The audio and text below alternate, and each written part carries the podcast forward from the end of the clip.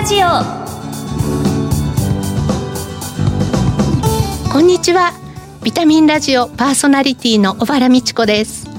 薬剤師として現在はウェルシア薬局と帝京平成大学そして日本ヘルスケア協会などで仕事をしています。この番組は健康をテーマに医療や健康に関わる方をゲストにお招きして明日の健康づくりのヒントになる元気を呼び込むお話を伺っていきます。リスナーの皆様にとってビタミン剤になるような番組を目指してまいります。この後先週に引き続き健康食品やサプリメントの正しい利用を普及している薬剤師の千葉和俊さんにご登場いただきます。そしてリスナープレゼントをご用意しています。最後までお楽しみに。ビタミンラジオこの番組はお客様の豊かな社会生活と健康な暮らしを支えるウエルシア薬局の提供でお送りします。ビタミンラジオ。早速今月のゲストをご紹介いたします。アドバイザリースタッフ研究会代表世話人の千葉和俊さんです。よろしくお願いいたします。よろしくお願いします今月の特集テーマはサプリメントと健康食品の利用法です。前回は賢いサプリメントの利用法を教えていただきました。そして2回目の今日は機能性表示食品って何？と題してお話を伺いたいと思います。このスタジオでも感染予防策としてアクリル板越しにお話を伺いたいと思います。早速ですが、機能性表示食品という言葉をよく耳にするようになりました。あの、どのような機能性を持つ食品を指す言葉なのでしょうか？はい。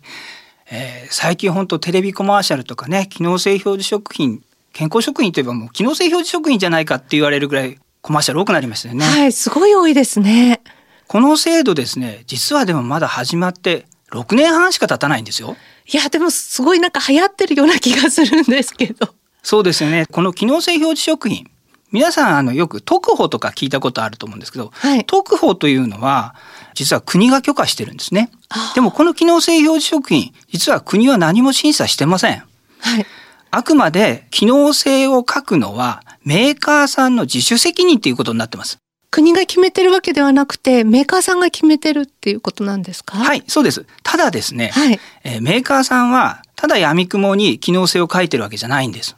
実はその機能性には科学的根拠がしっかりあります。はい。まあ、その製品で試験やっているか、あるいはその中に入っている成分で試験やられているかは別としまして、必ず人で臨床試験がされて、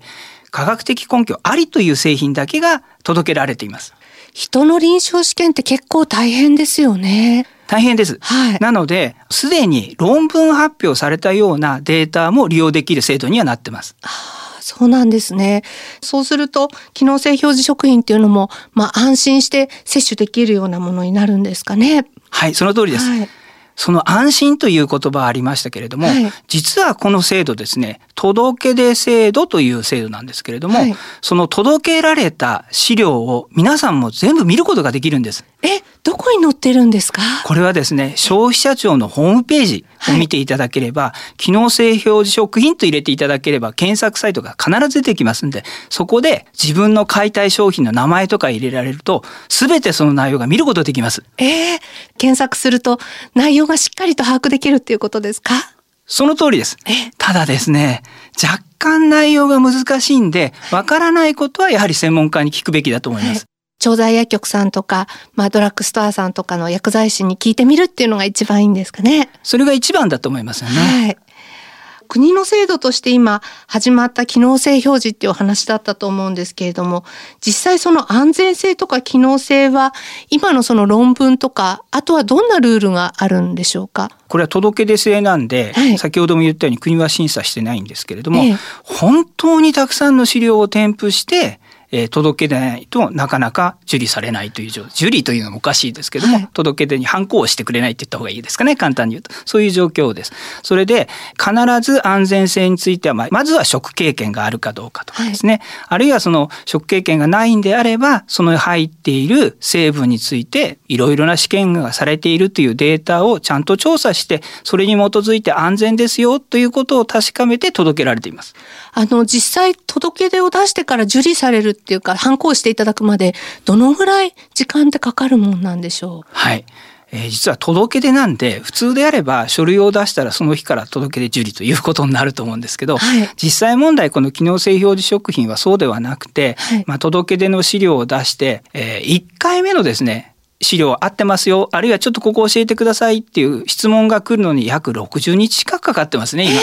それの何回かやり取りして初めて反抗されるってそんな感じだと思います。体にいいものができたからすぐ発売したよっていうわけではないんですね。はい。さらにですね、これ届け出の制度で資料が全部皆さん見ることができますって言いましたよね。はい、なので、実はその資料が公開されてから専門家の先生方も見てるんですね。ということは専門家の先生方の監視されているっていうことで、はい、もし発売後に何か不備があるときは、その先生方からまたここおかしいよっていうことを消費者庁の方に連絡するっていうようなこともあるようです。ああ、そう言われると、消費者からすると、とても安心な制度になると思うんですけれども、この機能性表示食品っていうのは、例えば具体的にはどんなものがあるんでしょう？実は機能性表示食品ですね。はい。まだスタートして6年半しか経ってないんですけど、はい、なんと4000品目以上が届けられてるんです。もうそんなになるんですか？はい。さらに、はい、現在市場に流通している製品が2000品目もあるんですね。えー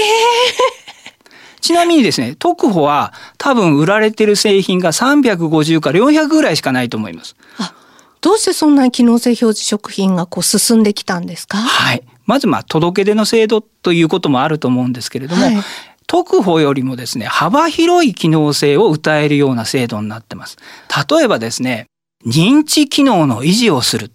能とか、はい、目のえー、機能のサポートをするとかですね、えー、高齢者の方だとよく膝が痛いとかね、はい、言いますけれども膝関節の違和感を緩和する。違和感を緩和するということ痛みを取るということではないんですけどそういったものまで幅広く出ているということがあると思います。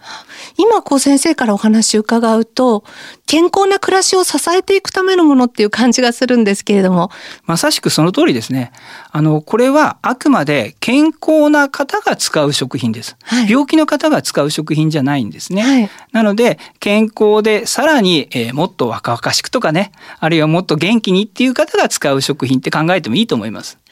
あの、よくこう、こういう機能性表示食品などは、あの、例えばインターネットとかでも買うことができると思うんですけれども、まあ、インターネットとか、あとはこう、店頭ですね、ドラッグストアとか、そういうところで買うのと、どっちがいいんでしょう？まあ、どちらでもいいとは思うんですけど、はい、私は薬局とか薬店とかがいいと思います。まずすぐ専門家が隣にいますよね。はい、例えば薬剤師さんであったりとか登録販売者さんとか。その人たちにすぐ相談できますよね。はい、なので、これが一番のメリットじゃないですかね。うん、やっぱり相談して、まずその時にこう必要なものを選んでいただくっていう意味では、実際にこう対面で買った方が安心っていうことですかね。そうですよね。はい、で、もし1週間とかね、1ヶ月とか使ってどうなったかっていうのもまたその先生に聞きに行けますよね。あ、そうですね。あの、飲んでみてすごく調子が良くなったとか、そういうお話のやり取りから、店頭の薬剤師さんとか、登録販売者の方と仲良くなるっていうのも一つの手ですね。それがいいですよね。えー、そうすると、あの、本当に健康の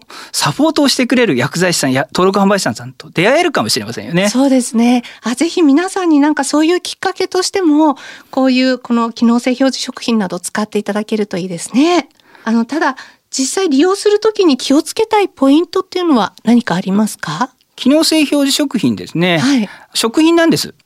なので、すぐに結果出ません。食べたから翌日いいことがあったとか、なかなかそういうのないんですね。それで、あの、結果がまあ、現れづらいっていうんですかね、自分で分かりづらいものが多いと思うんで、その辺なんで、やっぱり、その、長く、ただ漫然と使うんじゃなくて、例えば血圧を下げようと思って使うんだったら、毎日血圧を測るとかですね、そういったのを入れてですね、また専門家の意見を聞きながら、使うっていうのがいいんじゃないですかね。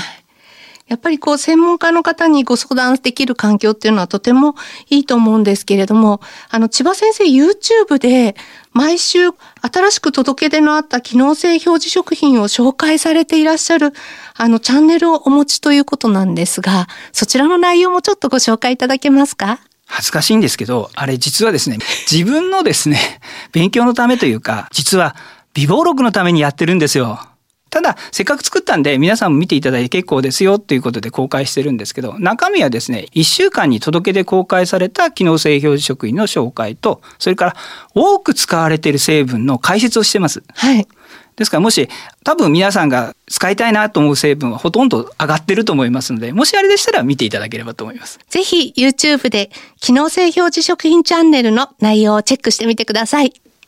あの、2週にわたり健康をサポートするサプリメントや、あるいは健康食品についてお話を伺ったわけなんですけれども、まあ、このサプリメント、機能性表示食品、賢く生活に取り入れるためには、どのような考え方で付き合っていけばいいか、今一度まとめていただけますか？はい、わかりました。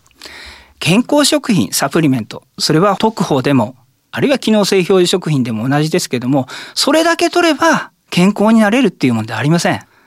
健康になるためには食事、運動、休息のバランスをとって、それにプラスアルファとしてサプリメントを利用するということで考えて使うのが一番だと思います。健康のね、えー、役に立つような使い方、これが一番だと思いますね。はい。最後に番組恒例の質問といたしまして、え千葉先生ご自身のビタミン剤になっている元気の源についてぜひ教えてください。私、あの、たくさん全国行ってお話しするんですけど、聞いていただいた方から元気たくさんもらうんですね。それが元気の源ですね。私のモットーですね、元気だけが取り柄。楽しくなければ仕事じゃないっていうふうに挙げてるんですね。ですから今日も楽しくね、お話できたんで、元気もらって帰ります。ありがとうございます。えゲストはアドバイザリースタッフ研究会代表世話人の千葉和俊さんでした。お忙しいところありがとうございました。ありがとうございました。あ、風邪薬切らしてた。ドラッグストア空いてるかな深夜もオープン。ウエルシア。あれ？薬残っちゃったな。お薬の相談も。ウエルシア。答える、支える、ウエルシア薬局。公共料金各種料金のお支払いも受けたまわっております。ビタミンラジオ。2週にわたりサプリメントと健康食品の利用法をテーマにアドバイザリースタッフ研究会代表世話人の千葉和俊さんにお話を伺いましたここで番組からプレゼントのお知らせですユーハ味覚糖から美味しいサプリメントのセットを抽選で10名様にプレゼントいたします。そのサプリメントはお菓子のグミをサプリメント化したユーハグミサプリ鉄葉酸と口の中に入れると瞬間的に溶けるユーハ瞬間サプリ高濃度ビタミン D になりますご希望の方は番組のサイトからご応募ください締め切りは10月20日ですお聞きのビタミンラジオ再放送は土曜夕方5時40分から。次回の放送は11月2日です。この番組が皆さんのビタミン剤になるととっても嬉しいです。番組パーソナリティの小原美智子でした。次回この時間にまたお会いしましょう。ビタミンラジオ。この番組はお客様の豊かな社会生活と健康な暮らしを支えるウエルシア薬局の提供でお送りしました。